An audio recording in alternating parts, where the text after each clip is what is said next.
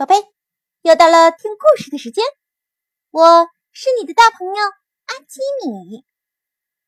今天让我们继续《三国演义》之赤壁大战第三集《草船借箭》。故事开始啦！哦哦。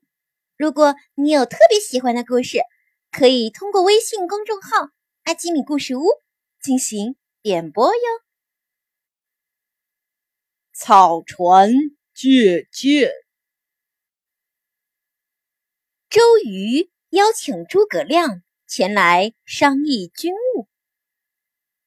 周瑜问：“诸葛先生，水上交战用什么兵器最好？”弓箭。诸葛亮摇着扇子说：“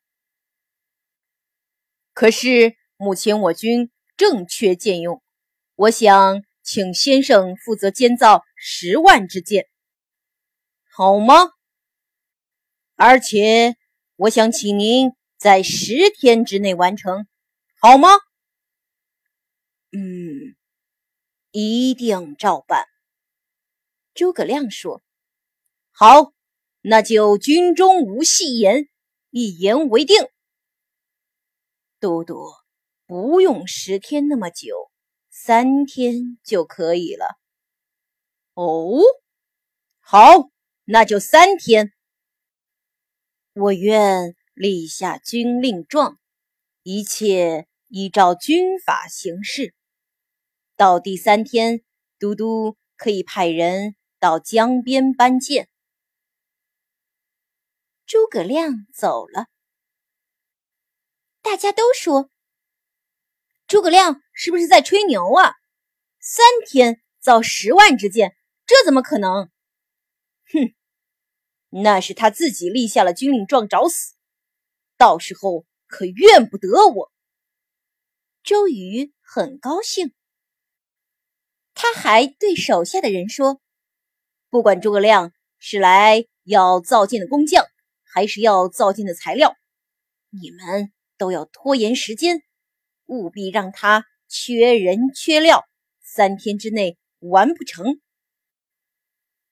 你们再去查看一下诸葛亮有什么举动，回来告诉我。鲁肃来到了诸葛亮的船上，哎，诸葛亮。你怎么自己夸下海口啊？三天造十万支箭，这怎么可能？我怎么救得了你呀？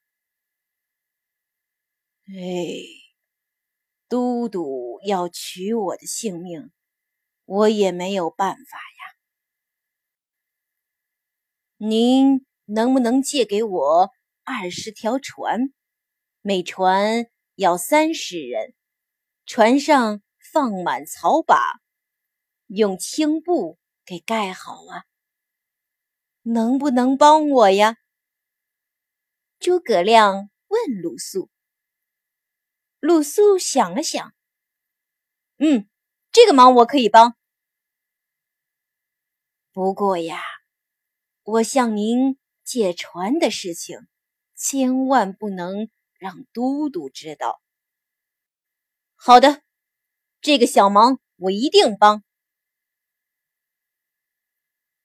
鲁肃回去向周瑜报告说：“诸葛亮并没有准备什么造箭的材料啊。”嗯，真奇怪。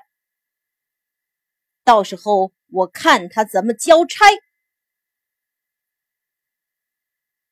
私底下，鲁肃为诸葛亮。准备了二十条船。第一天、第二天都过去了，诸葛亮一直没有动静。咦，诸葛亮真是个怪人！我给他准备好了船，准备好了人，他又不来来用了。他到底要干嘛？鲁肃觉得很奇怪。直到第三天晚上。有人来找鲁肃。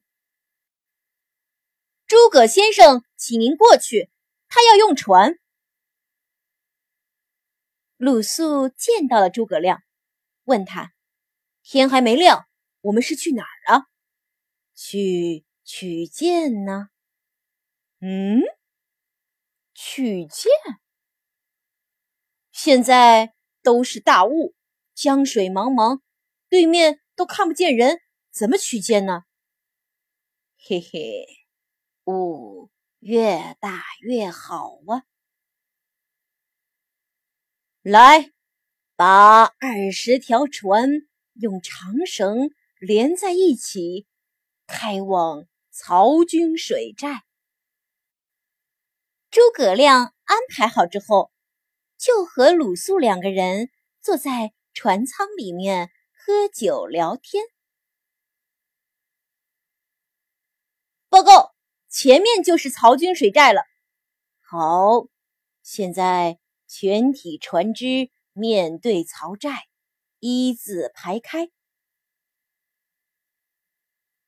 啊！这这这这这这这这，这要是把曹军惊动出来，我们岂不是死路一条？鲁肃很慌张。不用害怕，现在我们猛锤战鼓。高声喊杀，动静越大越好。你我二人放心喝酒好了。到处都是大雾，浓雾锁江，曹军不敢出来。报，东吴水军来攻寨了！立刻有人向曹操报告。曹操说：“嗯，东吴趁着大雾进攻，必有阴谋。现在我们不要出去，只需要放箭射他们就可以了。放箭！”于是，曹操水寨的弓箭手都在寨前，biu biu biu，开始射箭。不一会儿，二十条船。正面的草靶子上都布满了箭。诸葛亮又吩咐手下把船调个个儿，让草靶两面轮流收箭。遵命。太阳出来，雾气渐渐消散。好，现在我们收船回去吧。嘿嘿，谢谢曹丞相的箭。嗯，我上当了。我给他们的船上射了那么多箭。唉，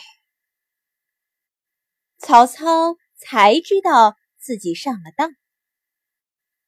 鲁肃问诸葛亮：“先生，你怎么知道今天晚上有雾呢？”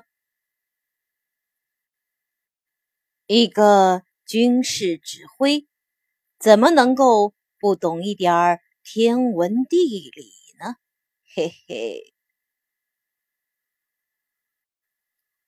船靠了岸，周瑜派来的军士正好来取箭。来数一数吧，看看草船上有多少支箭呢？我们数过了，完全不止十万支啊！好多好多箭。鲁肃去见周瑜，报告了草船借箭的经过。周瑜说：“诸葛亮真是神机妙算呐！”周瑜对诸葛亮说：“先生智谋超人。”无比聪明，令我佩服。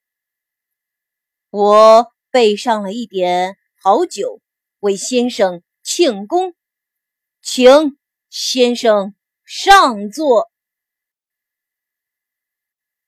宝贝，故事讲完了，我们下周继续《三国演义》。现在快把眼睛闭上，准备上床睡觉喽。阿基米要为你读一首诗，《夜雨寄北》。李商隐。君问归期未有期，巴山夜雨涨秋池。何当共剪西窗烛，却话巴山夜雨时。君问归期未有期，巴山夜雨涨秋池。何当共剪西窗烛，却话巴山。夜雨时，君问归期未有期。巴山夜雨涨秋池。何当共剪西窗烛，却话巴山夜雨时。君问归期未有期。巴山夜雨涨秋池。何当共剪西窗烛，却话巴山。夜雨时，宝贝，晚安。